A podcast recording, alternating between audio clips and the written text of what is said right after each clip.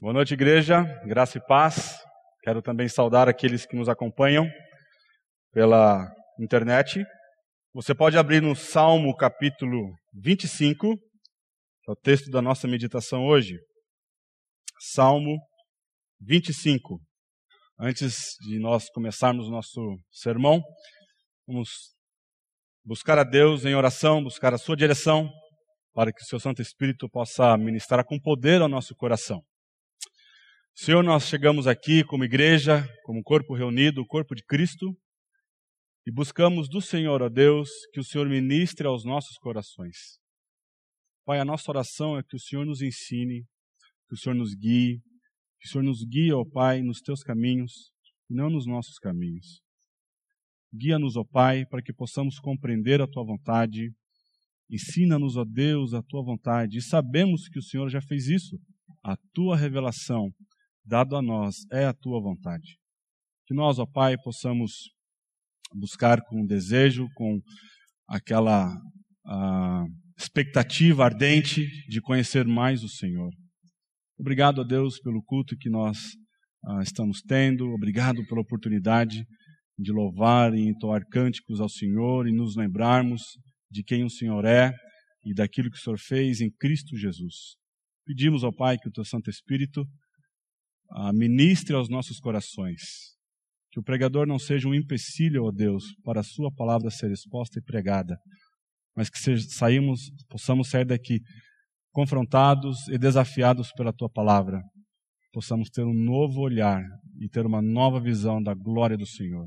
É o que é, pedimos no precioso nome de Jesus. Amém. Ah, Conta-se uma história de um famoso pregador britânico do século XIX, que ele estava navegando do norte da Irlanda para um porto à beira-mar na costa da Inglaterra. Nada podia ser visto através da escuridão. Imagina você estar num barco, num barco uh, de viagem, um barco grande, saindo numa noite escura e você não consegue enxergar nada. Obrigado, meu irmão. E então esse pregador, se ele tem um, ah, como eu, um medo de mar enorme, eu não tenho nenhum problema de viajar de carro, viajar de avião, mas eu não tenho muito, não sou muito familiarizado com fazer viagens de barcos, ou mesmo que seja de navios, né?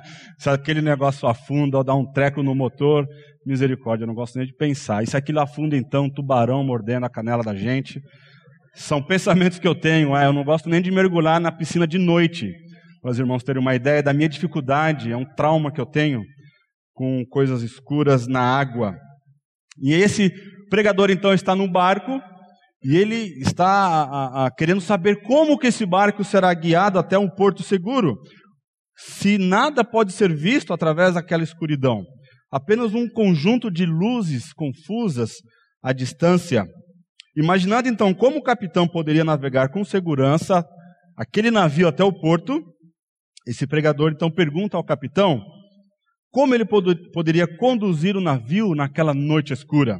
Você sabe, a, o mar tem recifes, tem lugares perigosos, tem rochas, e isso daí pode ser fatal para o navio. Então o capitão levou até a ponta da embarcação e perguntou: você está vendo aquela luz ali, ó, bem à esquerda, lá no alto? Sim, estou vendo. Você está vendo agora uma luz difusa no meio? Ah, estou vendo. E agora olhe um pouquinho à sua direita, você vai ver outra outra luz brilhando ali. OK, estou vendo.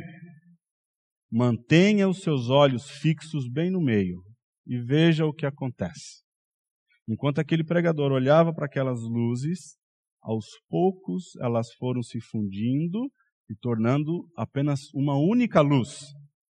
Então, quando o navio partiu à frente, aquela grande luz agora havia se fundido, havia então uma única luz. Aí o capitão disse: Tudo o que tenho que fazer então é ver que aquelas três grandes luzes se tornam uma. Eu olho, eu fixo o meu olhar para elas para aquela única luz, então, e sigo em frente. Da mesma maneira, todo crente navega através deste mundo escuro e em desesperada necessidade de luz. uma luz que possa nos guiar. E a luz que é a nosso, o nosso guia é a palavra de Deus. Cabe a todos os crentes, então, serem guiados por essa luz orientadora da relação divina, da revelação divina, que pode nos levar até aquele porto seguro. O tema central do Salmo 25 é um pedido de ensino, para que ele possa ser guiado em meio à escuridão. Veja então o Salmo 25, a partir do verso 1. A ti, Senhor, eleva minha alma. Deus meu, em ti confio. Não seja eu envergonhado, nem exultem sobre mim os meus inimigos. Com efeito, dos que em ti esperam, ninguém será envergonhado. Envergonhados serão os que sem causa procedem traiçoeiramente. Faze-me, Senhor, conhecer os teus caminhos. Ensina-me as tuas veredas. Guia-me na tua verdade e ensina-me, pois tu és o Deus da minha salvação, em quem eu espero todo dia. Lembra-te, Senhor, das tuas misericórdias e das tuas bondades, que são desde a eternidade. Não te lembres dos meus pecados da mocidade, nem das minhas transgressões. Lembra-te de mim, segundo a tua misericórdia, por causa da tua bondade, ó Senhor. Bom e reto é o Senhor, por isso aponta o caminho aos pecadores, guia os humildes na justiça e ensina aos mansos o seu caminho. Todas as veredas do Senhor são misericórdia e verdade para os que guardam a sua aliança e os seus testemunhos. Por causa do teu nome, Senhor, perdoa a minha iniquidade que é grande. Ao homem que teme o Senhor, ele o instruirá no caminho que deve escolher. Na prosperidade repousará a sua alma e a sua descendência lhe dará a terra. A intimidade do Senhor é para os que o temem aos quais ele dará a conhecer a sua aliança. Os meus olhos se elevam continuamente ao Senhor, pois ele me tirará os pés do laço. Volta-te para mim e tem compaixão, porque estou sozinho e aflito. Alivia-me as tribulações do coração, tira-me das minhas angústias. Considera as minhas aflições e o meu sofrimento, e perdoa todos os meus pecados Considero os meus inimigos, pois são muitos e me abominam com ódio cruel. Guarda minha alma e livra-me. Não seja eu envergonhado, pois em ti me refugio.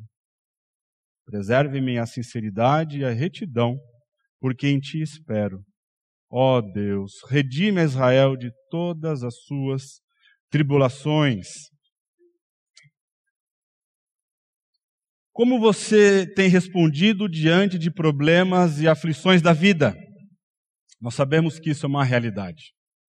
Desde o dia que você nasceu, que você saiu daquele lugar escuro, porém quentinho, extremamente seguro, confortável, você está sujeito a tribulações, a aflições, a problemas profundos na vida, a dias escuros.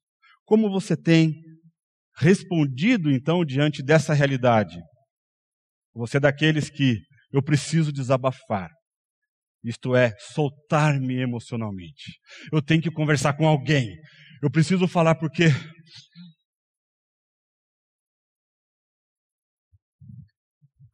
Eu não aguento. Ó céus, ó vida. A minha vida aqui é muito difícil. Parece que o Senhor está me castigando. Ou então você é daquelas pessoas que tem o hábito de expressar então a sua ira e procurar culpados para esses dias escuros. Eu perdi meu emprego por sua causa, porque você reclamava que eu tinha que ficar mais tempo em casa, eu não podia então fazer as minhas horas extras. E agora, quem vai sustentar essa casa? Ou então, ah, alguma outra dificuldade com seus filhos? Você tem passado situações com seus filhos. Em algum momento, cada um de nós iremos experimentar, ter algum tipo de experiência com os nossos filhos. E você então começa a culpar alguém pelo momento e comportamento de um dos seus filhos ou de todos eles. Ah, porque você foi negligente naquela área, olha só a situação dos nossos filhos. Então você começa a procurar culpados, você começa a procurar responsáveis, você sai à caça às bruxas, porque você quer encontrar alguém que assuma responsabilidade por aquele momento que você está passando, por esses dias escuros. E há então pessoas que pensam que têm o direito de ficar iradas e expressar a sua ira e responsabilizar então essas pessoas. Ou então você leva a sua aflição, ou a sua aflição então te leva diante de Deus. Você tem, na realidade, várias opções em como responder. Mas a forma como nós veremos um servo do Senhor, que era alguém segundo o coração de Deus, e segundo o coração de Deus, como ele respondia às suas aflições, às suas tribulações, como ele respondia quando ele era visitado por lembranças do pecado.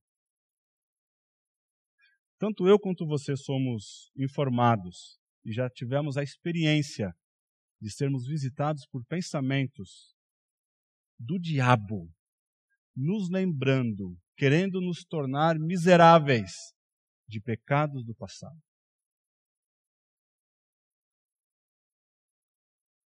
Então veja, o pano de fundo é, histórico deste salmo não é conhecido. Nós temos alguns salmos onde nos é informado, ah, por exemplo, o Salmo 51, que Davi compôs aquele salmo, é um salmo de penitência, em razão do seu pecado cometido com Batseba. Então ele compõe aquele salmo. E aquele salmo então o leva a pedir perdão ao Senhor, a reconhecer o seu pecado. Ele pede por purificação, purifica-me com sopo e ficarei mais branco, mais alvo do que a neve. Cria em mim, ó Deus, um coração puro e renova dentro de mim um espírito inabalável. Davi, então, ali está compondo um salmo e o contexto dele, o pano de fundo, foi um pecado de adultério que ele havia cometido. Provavelmente o Salmo 3, o Salmo 4, são também ah, compostos em, uma, ah, em um contexto onde ele estava sendo perseguido pelo próprio filho. Talvez você também esteja experimentando algo nesse sentido, e você ser não necessariamente perseguido pelo seu filho, mas você tem um inimigo morando dentro da sua casa. Seu filho já não é mais seu amigo, sua filha já não é mais sua amiga.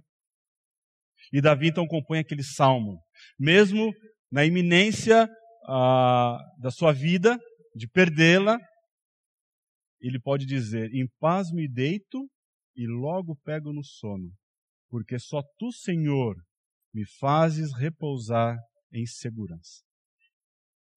Então, Davi é alguém que, em meio aos problemas, em meio a esses dias escuros, ele se dirige ao Senhor, ele leva a sua situação para o Senhor.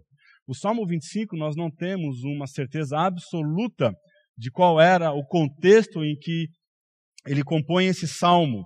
As circunstâncias envolvem, então, um período, um período doloroso, quando o salmista foi atacado por inimigos. Nós vimos no verso 2, 3 e o verso 19 a lembrança de pecados do passado e pecados do presente.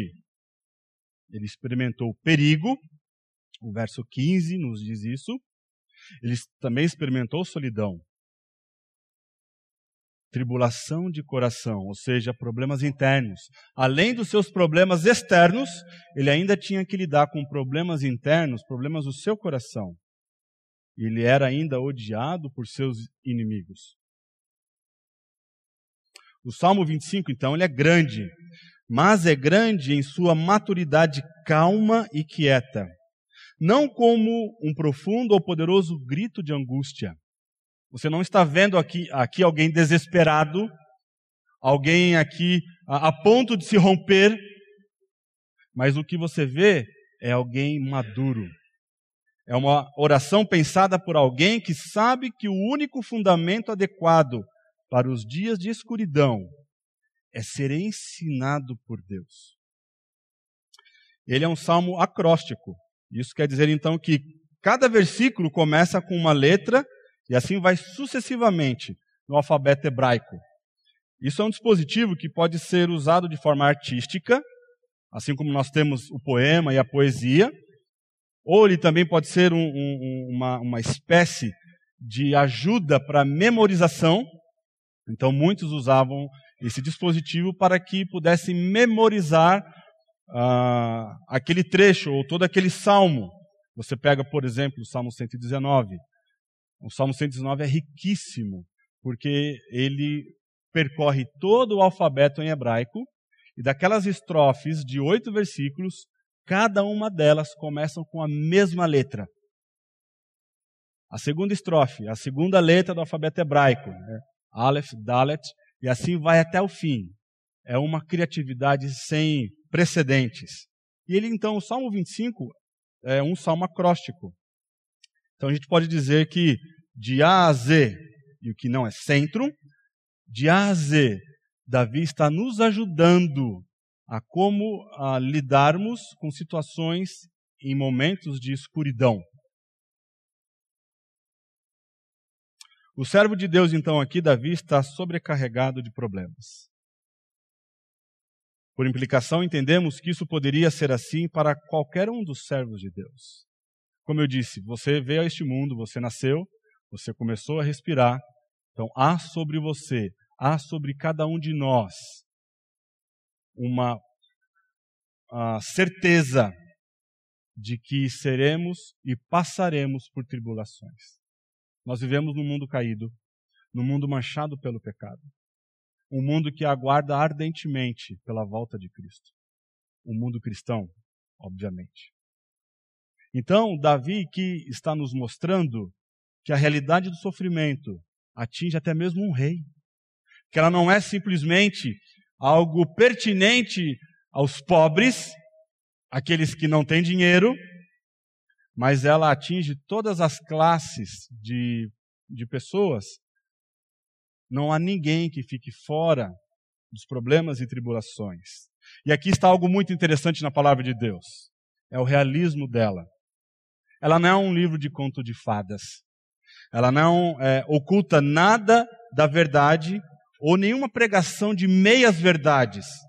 Aqui não há propaganda enganosa. Como servo do Senhor, você pode estar sobrecarregado de problemas. Não há alguém dentro desse auditório que não esteja passando por algo intenso em sua vida. Ou que já passou. Mas certamente todos nós, em algum momento, iremos passar novamente por algo. Algo que nos espera. E que, pela graça e misericórdia de Deus, nós não sabemos. Mas que, pela graça e misericórdia de Deus, nós podemos ter a certeza que o Senhor vai nos sustentar. Se o fardo é pesado, Deus dá maior graça. Então, aqui, na palavra de Deus, nós não temos um livro que lhe conte, venha para Jesus, que todos os seus problemas serão resolvidos. O maior problema será resolvido. Os outros problemas, Ele vai nos guiar. Ele vai nos ensinar a como lidar. Ele vai dar a sua graça. Jesus disse em João 16, 33, essas coisas vos tenho dito para que tenhais paz em mim. No mundo passais por aflições, mas tende bom ânimo, eu venci o mundo. E aqui é algo interessante para nós. Quando nós falamos então de uh, experimentar aflição, experimentar tribulações, a Bíblia diz que nós podemos confiar no Senhor, nós podemos ah, depender dele completamente, nós podemos encontrar nele um refúgio, um porto seguro e fiel.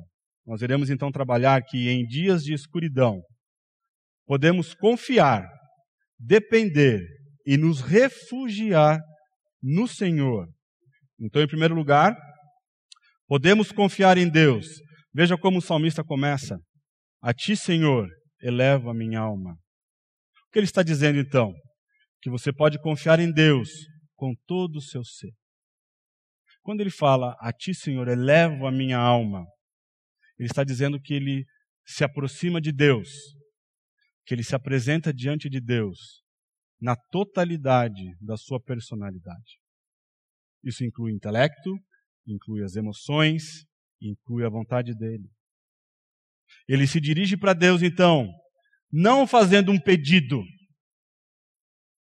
Quando nós nos aproximamos de Deus por meio da oração, começando por um pedido, isso já está dizendo algo da nossa visão, das lentes que nós estamos usando. Não comece pelo pedido. Quando você começa pelo pedido, quer dizer que você está gastando mais tempo olhando para aquele problema. Davi, então, ele se coloca diante de Deus. Ele coloca toda a sua vida. A ti, Senhor, eleva a minha alma. A ti, Senhor, eu entrego a minha vida, as minhas emoções, o meu intelecto uh, e a minha vontade. Então, esse primeiro verso é uma simples declaração da confiança do salmista no Senhor.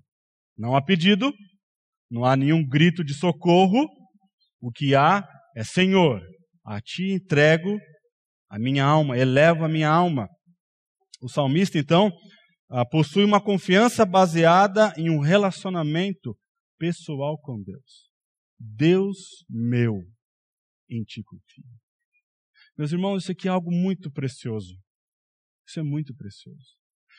Frequentemente você lê nos Salmos vários desses autores se referindo a Deus ah, com esse pronome possessivo. Meu Deus. O Salmo 23 diz que o Senhor é o meu pastor. Salmo 18, o Senhor é minha rocha, meu libertador.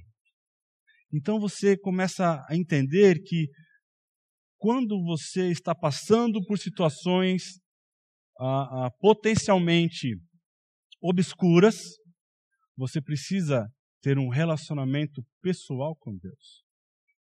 Davi é alguém que nos ah, ajuda a entender isso. Em 1 Samuel capítulo 30, ele experimenta algo terrível. Ele ainda está fugindo ah, de Saul. Saul é o rei, vamos dizer assim, interino, e Davi é o rei ungido, aquele que Deus escolheu, o Senhor escolheu. Eles estão, ele está agora com os filisteus, fugindo de Davi, ah, de Saul. Saul era alguém que temia os filisteus. Ele começa a ganhar terreno, terreno conquistando várias cidades e aldeias. Ele entra naquelas cidades, invade, destrói, põe fogo em tudo, mata todos, não deixa ninguém com vida, para que ninguém pudesse então comunicar ao rei dos filisteus o que Davi estava fazendo. Em determinado momento, ele não consulta o Senhor. Ele toma uma decisão da sua própria cabeça. E ele então vai para o rei dos filisteus e tenta se juntar a ele numa batalha contra os israelitas. E então Deus age.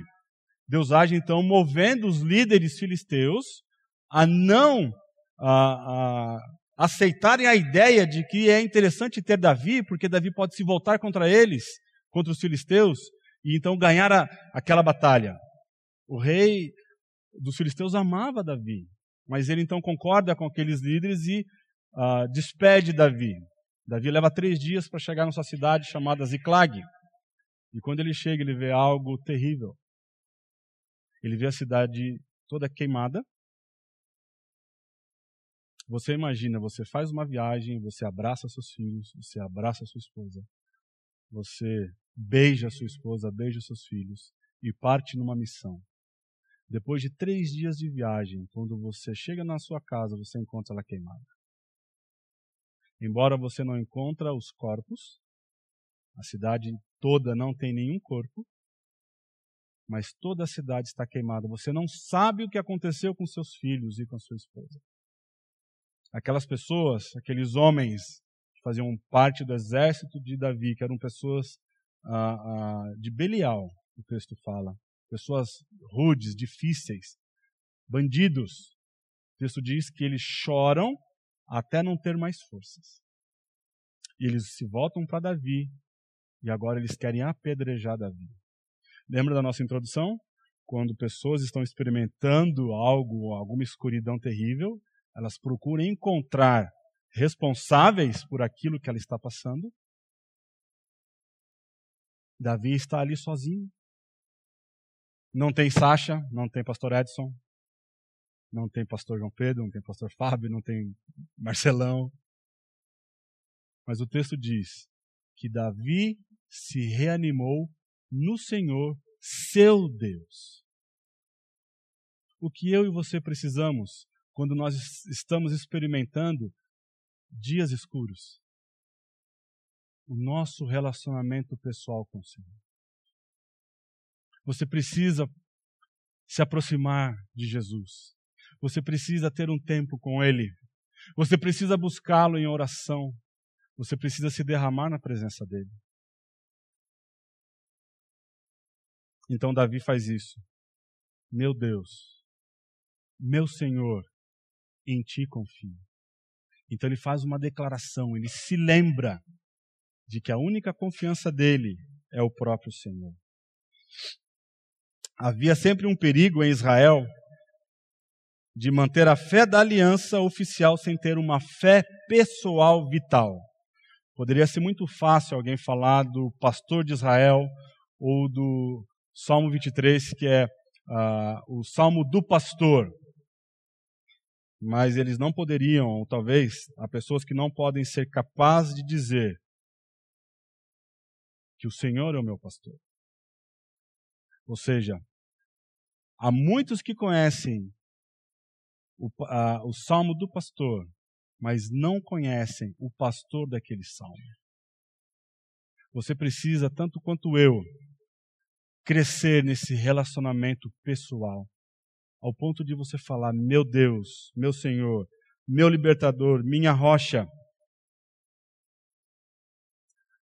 Podemos então confiar em Deus com segurança. Veja, com efeito, dos que em ti esperam, ninguém será envergonhado. E algo aqui é interessante, porque quando nós pensamos em vergonha, e se você notar no texto, Davi usa três vezes esse termo vergonha. É uma ênfase que ele dá. Não é aquela ênfase de você ser ah, ah, exposto ou ser simplesmente ah, um objeto vexatório, como você vê Paulo dizendo na carta aos Romanos: Pois não me envergonho do Evangelho, que é o poder de Deus para a salvação de todo aquele que crê, primeiro do judeu e também do gentio. Paulo não se envergonhava. Paulo não tinha nenhum problema.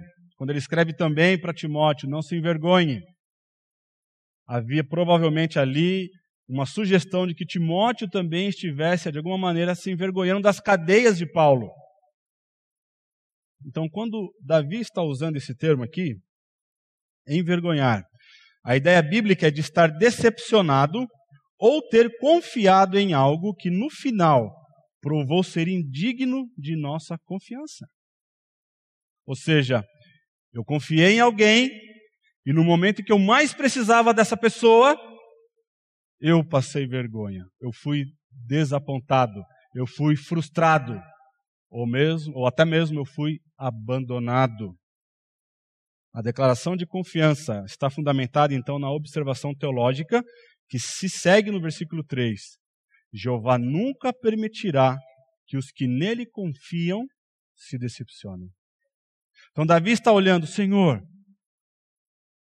que eu não passe vergonha, ou seja, Senhor, que aquela confiança que eu tenho depositado em Ti, que provou ser segura para mim, que eu não seja abandonado. Que o Senhor não me dê as costas agora e que esses meus inimigos que esperam a minha queda, que eu seja envergonhado, eles mesmos é que sejam envergonhados. Podemos confiar em Deus para receber orientação divina. E olha que coisa interessante. Ele ora no versículo 4: Faze-me, Senhor, conhecer os teus caminhos.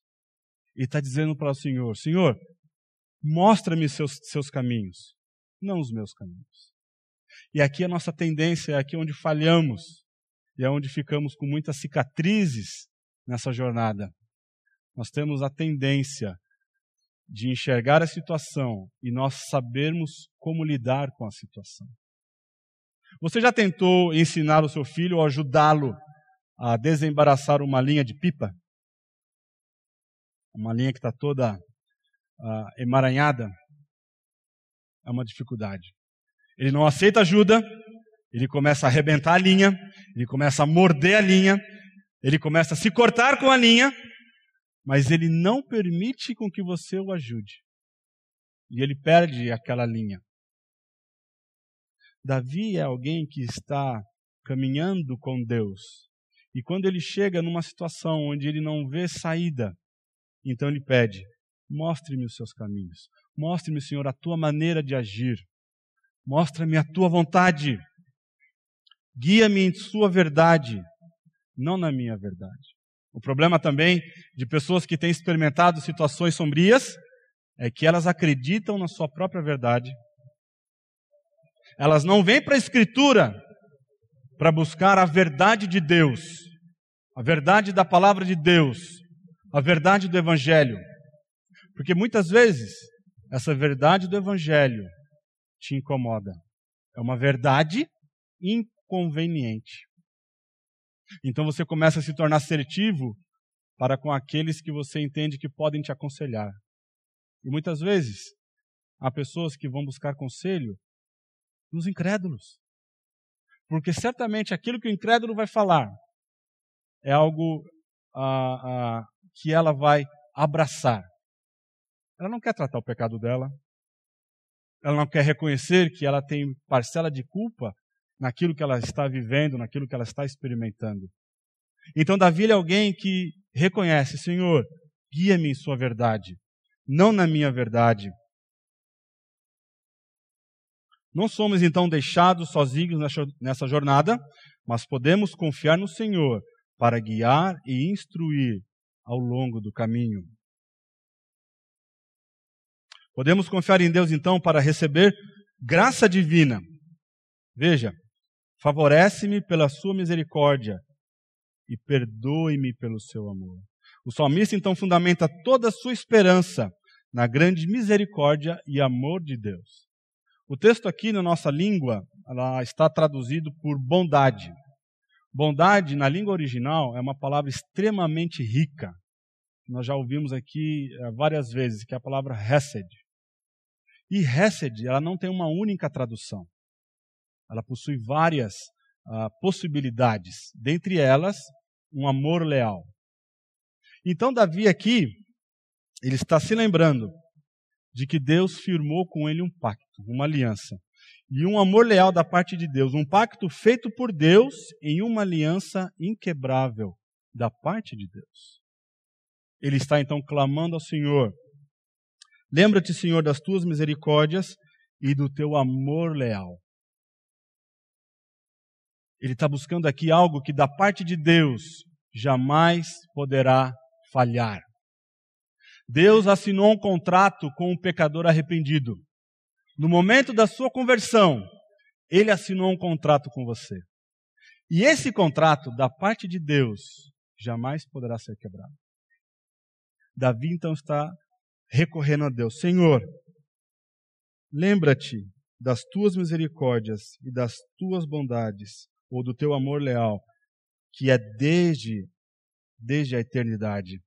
Ele fundamenta então o seu pedido nisso daí. Ele tem sido então visitado por pecados do passado. O texto no versículo 7 diz: Não te lembres dos meus pecados da mocidade, nem das minhas transgressões. A Bíblia nos diz que nós temos três inimigos nesta, nesta vida: o mundo,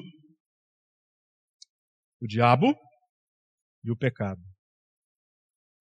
Muitas vezes o diabo vai trazer à nossa memória pecados que nós cometemos lá atrás.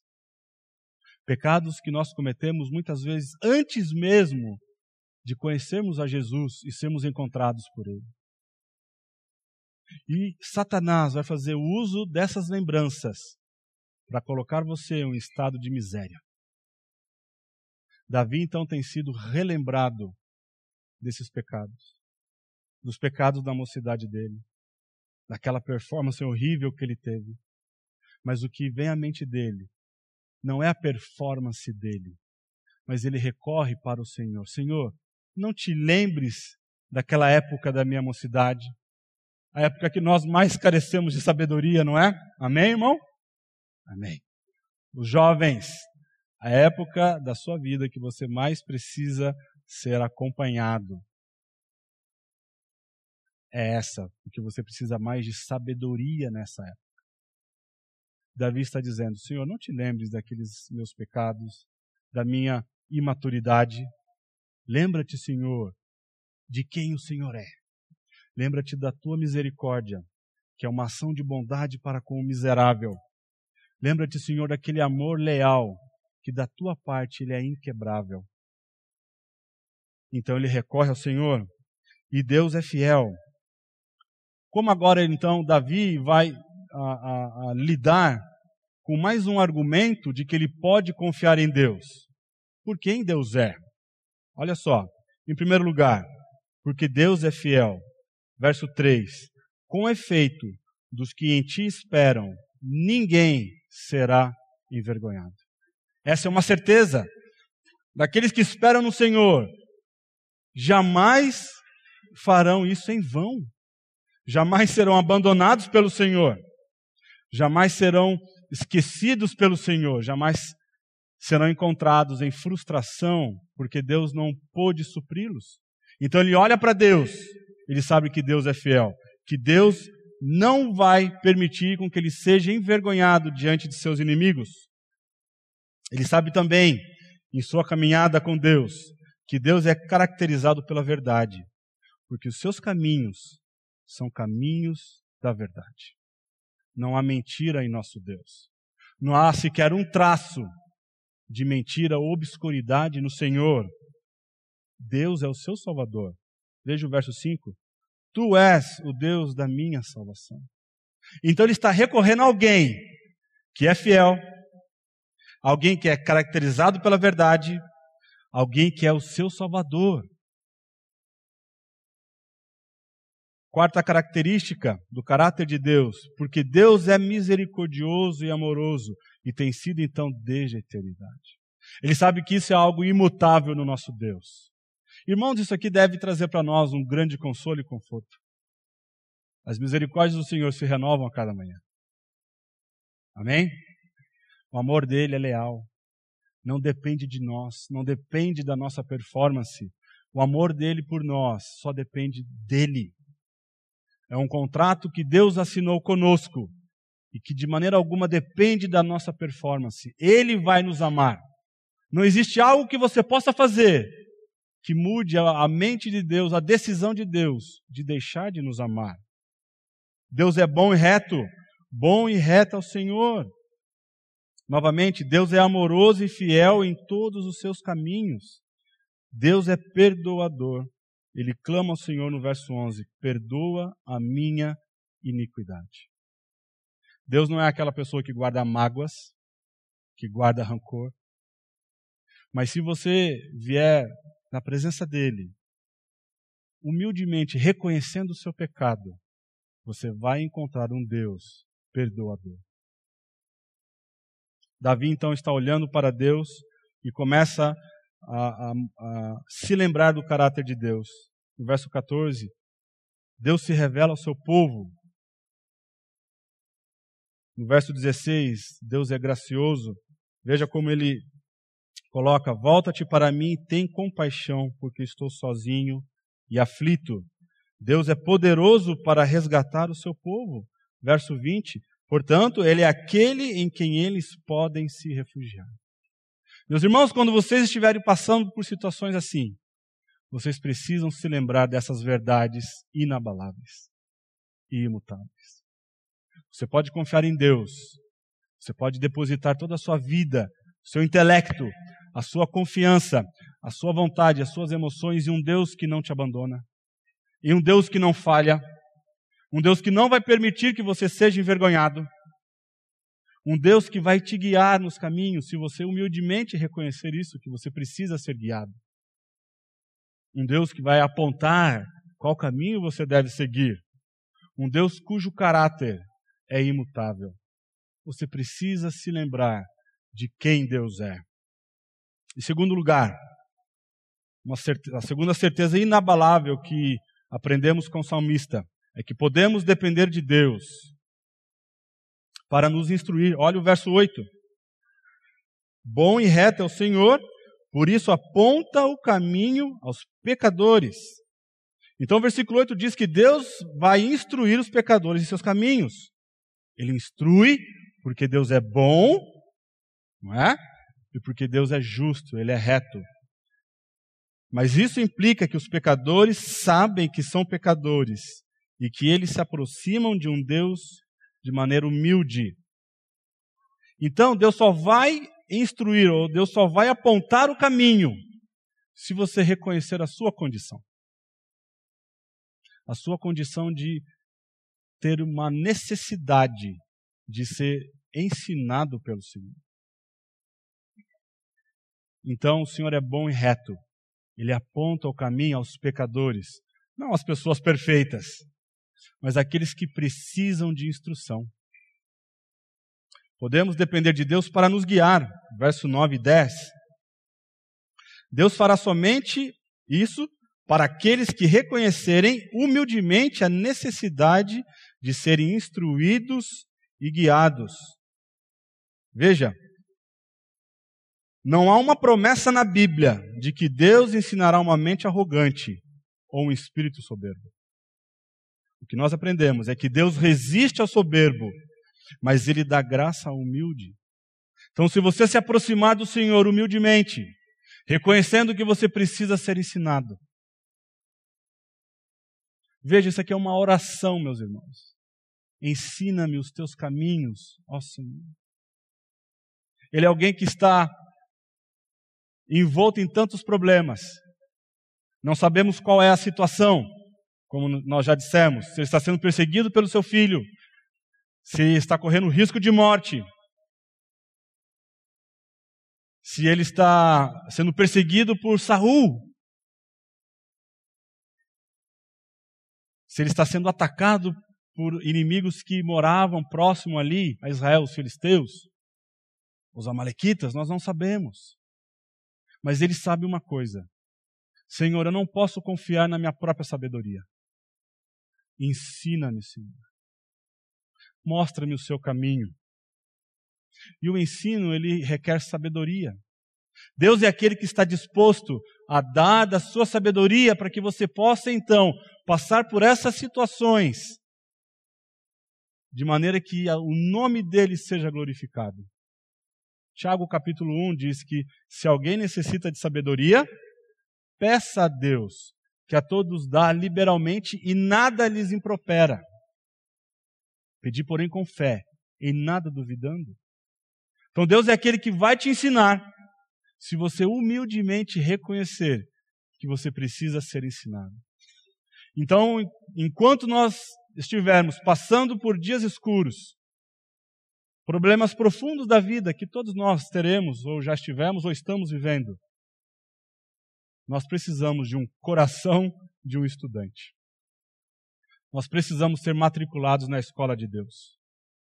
Nós precisamos então receber nessa sala de Deus a graça para ser ensinado, a graça para ser instruído, a graça para ser guiado.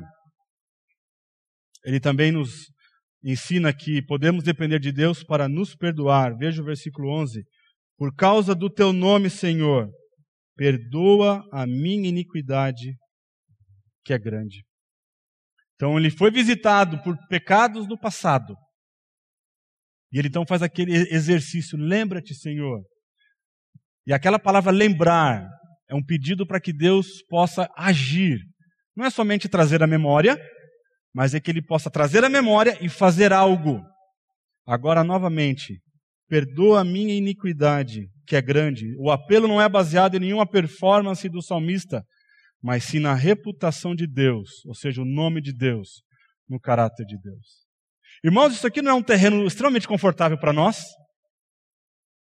Que o perdão de Deus não está associado a quantas vezes nós lemos a Bíblia, a quantas vezes nós oramos, ou quanto tempo nós gastamos na oração, não está ligado a quantos domingos por mês eu venho à igreja, se eu sirvo em algum ministério.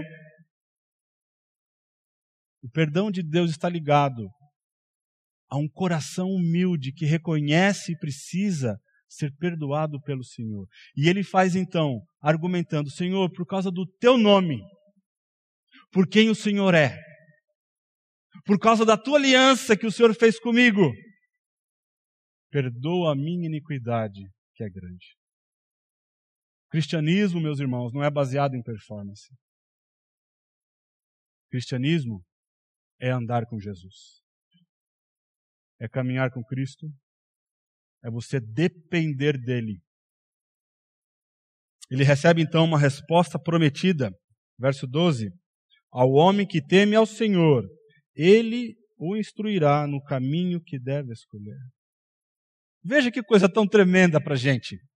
Se você, se você então se aproximar do Senhor, se você então entender que você precisa ter um, a, uma direção do Senhor, um temor reverente por quem Deus é, o próprio Deus vai te mostrar qual caminho você deve escolher.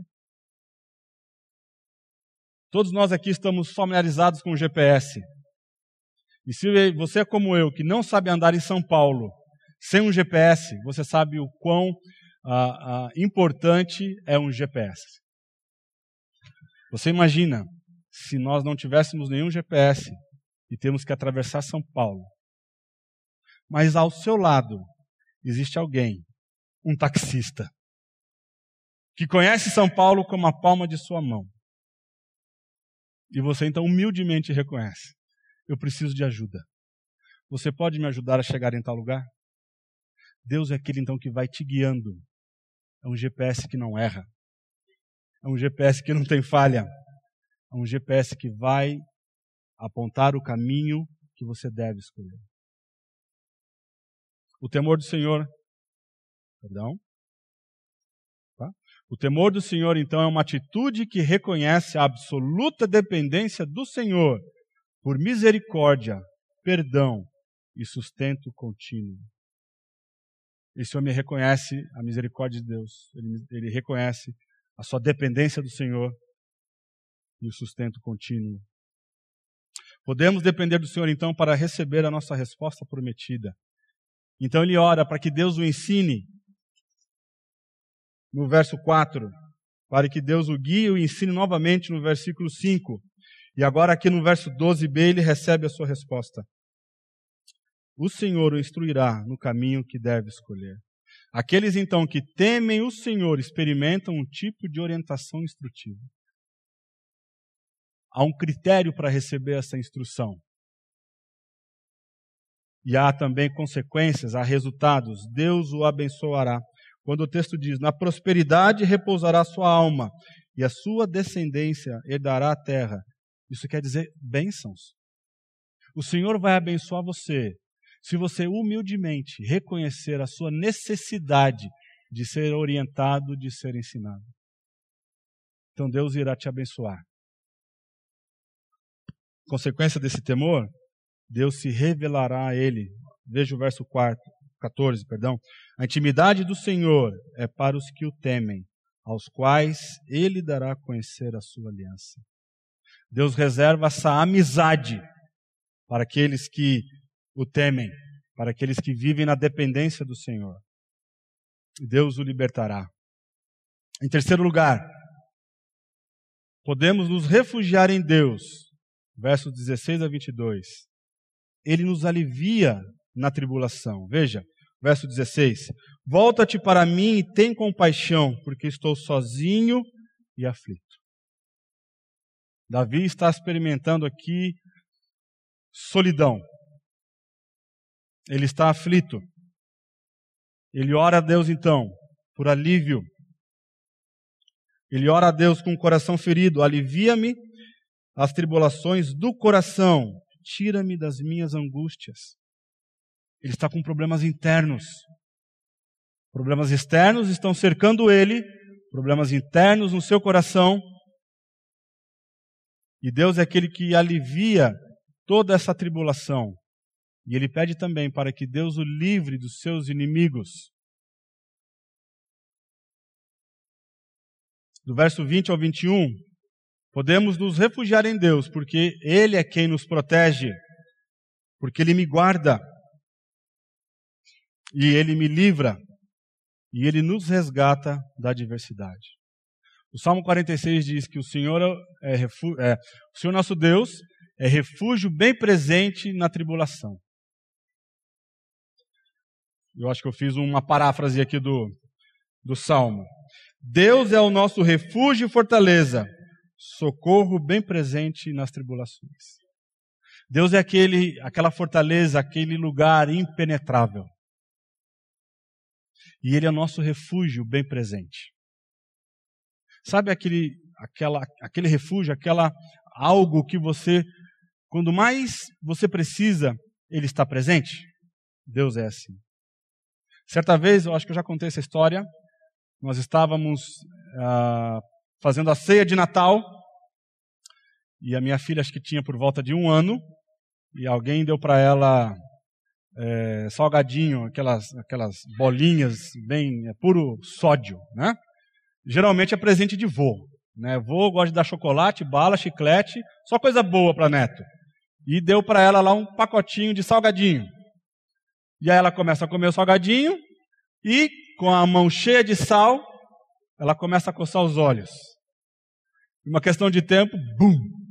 Não há mais olho, a menina só tem dois riscos no rosto dela. E oito, nove horas da noite, corre a gente para procurar uma farmácia. Nós estávamos ali no satélite. Meus irmãos, nós procuramos pelo menos dez farmácias ali na Zona Sul e nós não achamos nenhuma aberta. E na minha mente, enquanto nós procurávamos uma farmácia, vinha: quantas vezes eu passei aqui? Todo dia eu passo nessa avenida e vejo farmácias abertas. No dia que eu preciso, o que acontece? Está fechada. É coisa do inimigo, né? Deus é nosso refúgio, a nossa fortaleza, um socorro bem presente. Quando você precisa, você não vai encontrar a farmácia fechada. Davi sabe que Deus é esse socorro presente. Ele busca então no Senhor esse refúgio. Guarda minha alma e livra-me, que eu não seja envergonhado, pois em ti me refugio. E ele termina então a sua oração: Redime Israel de todas as suas tribulações. Agora é uma oração coletiva. É a oração de um rei preocupado com a sua nação. Senhor, que o Senhor me redime, mas também, como corpo, como igreja, de todas as tribulações que cada um aqui tem experimentado. Senhor, redime todos nós, por amor do Seu nome. Para refletir, então, eu oro para ser ensinado e guiado pelo Senhor em meio ao sofrimento. Quando então a aflição te visita, quando você então ah, experimenta aqueles dias obscuros, você tem orado para ser ensinado e ser guiado pelo Senhor enquanto você experimenta esse momento?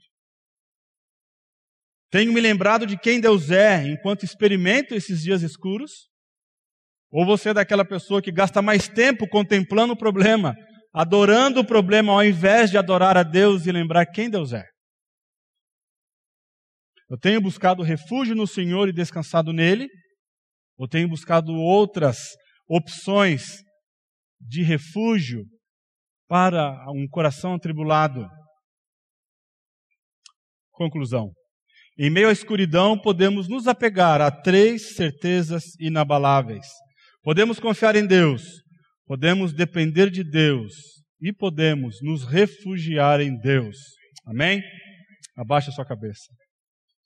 Senhor, é com coração grato que nós chegamos na tua presença depois de termos um tempo tão precioso de louvarmos o Seu nome, de uh, buscarmos a Tua face, de declarar para o Senhor que o Senhor é o nosso Deus, que em Ti nós encontramos, ó Deus, tudo aquilo que nós precisamos para a nossa vida, que nós que queremos estar perto do Senhor, mesmo que seja na dor mais intensa. Senhor, ajuda-nos, ó Pai, em meio às tribulações, termos um coração humilde e buscarmos ser ensinados pelo grande Mestre. Ajuda-nos, Senhor, a ter um coração manso, que busque orientação, e o Senhor irá nos apontar o caminho. Senhor, nós te louvamos porque o Senhor não nos desampara, o Senhor não nos abandona. Pai, que hoje muitos corações aqui que têm experimentado situações difíceis e problemas profundos na vida, que o Senhor os visite com poder, trazendo consolo, conforto, trazendo a Deus até mesmo confissão de pecados. Confissão de pecados baseados em quem o Senhor é, na aliança que o Senhor fez, de um amor leal que é inquebrável da sua parte. É o que nós pedimos no precioso nome de Jesus, o nosso Salvador. Amém.